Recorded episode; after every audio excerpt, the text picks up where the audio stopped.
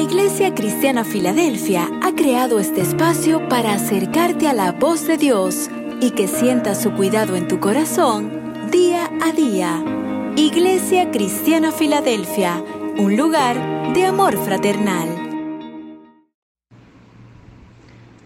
Dios te bendiga, amado hermano y amigo. Quien te habla, el pastor Lisandro Arrieta.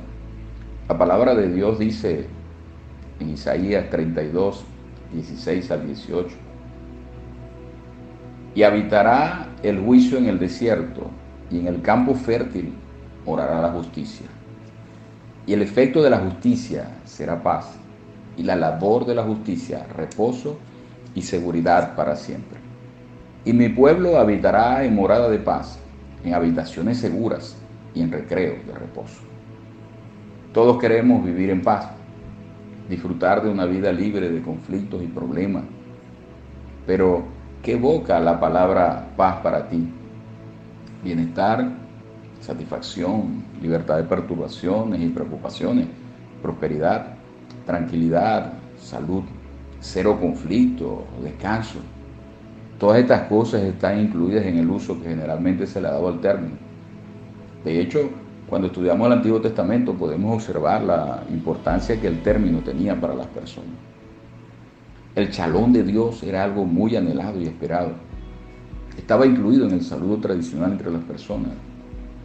Todavía al día de hoy judíos y musulmanes usan la expresión la paz sea contigo. Dios se describe a sí mismo como un Dios de paz. Dice en el libro de Hebreos, y el Dios de paz que resultó de los muertos, a nuestro Señor Jesucristo, el gran pastor de las ovejas, por la sangre del pacto eterno, os haga actos en toda buena obra, para que hagáis su voluntad, haciendo Él en vosotros lo que es agradable delante de Él, por Jesucristo, al cual sea la gloria por los siglos de los siglos. Amén. Estamos más acostumbrados a escuchar que Dios es amor pero como pueden observar, la Biblia también enfatiza que nuestro Dios es paz. Es un Dios de paz, caracterizado por la paz. Él mismo experimenta la paz. Es la fuente de la paz. Nuestro Señor Jesucristo es anunciado como el príncipe de paz. Isaías 9:6 dice, porque un niño nos es nacido, hijo nos es dado, y el principado sobre su hombro, y se llamará su nombre admirable, consejero, Dios fuerte, Padre eterno, príncipe de paz. De hecho, el mensaje con que Dios nos alcanzó y que debemos predicar es un evangelio de paz. Es la escritura. ¿Y cómo predicarán si no fueran enviados? Como está escrito, cuán hermosos son los pies de los que anuncian la paz, de los que anuncian buenas nuevas. Segunda de Corintios dice que nos encargó el mensaje de la reconciliación. La obra de Cristo garantiza nuestra paz con Dios y nuestra paz personal. Cristo también es la fuente de nuestra paz interior.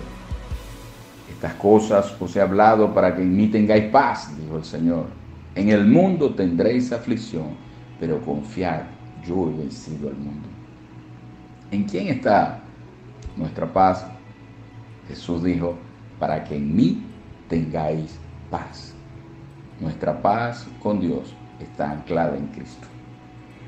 La obra del Espíritu en nosotros es propiciadora de la paz relacional.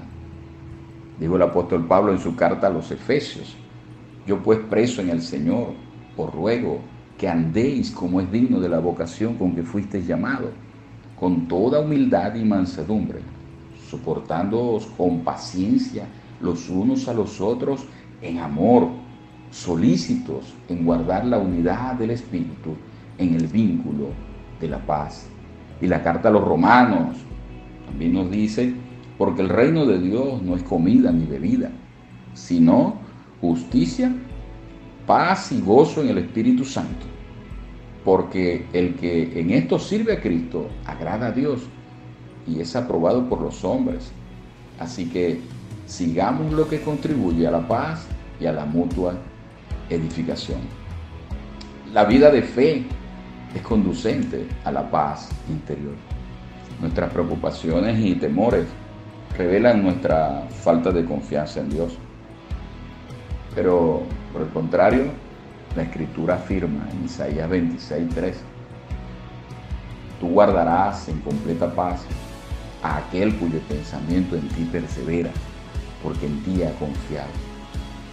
Confiad en Jehová perpetuamente, porque en Jehová el Señor está la fortaleza de los siglos. Esta es una paz verdadera, completa. Dios hace algo aquí. Él es quien guarda en completa paz. Pero hay algo que nosotros debemos hacer y es perseverar en Él con nuestros pensamientos. Debemos confiar en Él, tener fe, debemos confiar en Él perpetuamente porque en Él está la fortaleza de los siglos. Nuestro Señor Jesucristo dijo, la paz os dejo, mi paz os doy. Yo no la doy como el mundo la da. No se turbe vuestro corazón ni tenga miedo. Que la gracia del Señor Jesucristo, el amor de Dios y la comunión del Espíritu Santo sean con todos vosotros. Amén.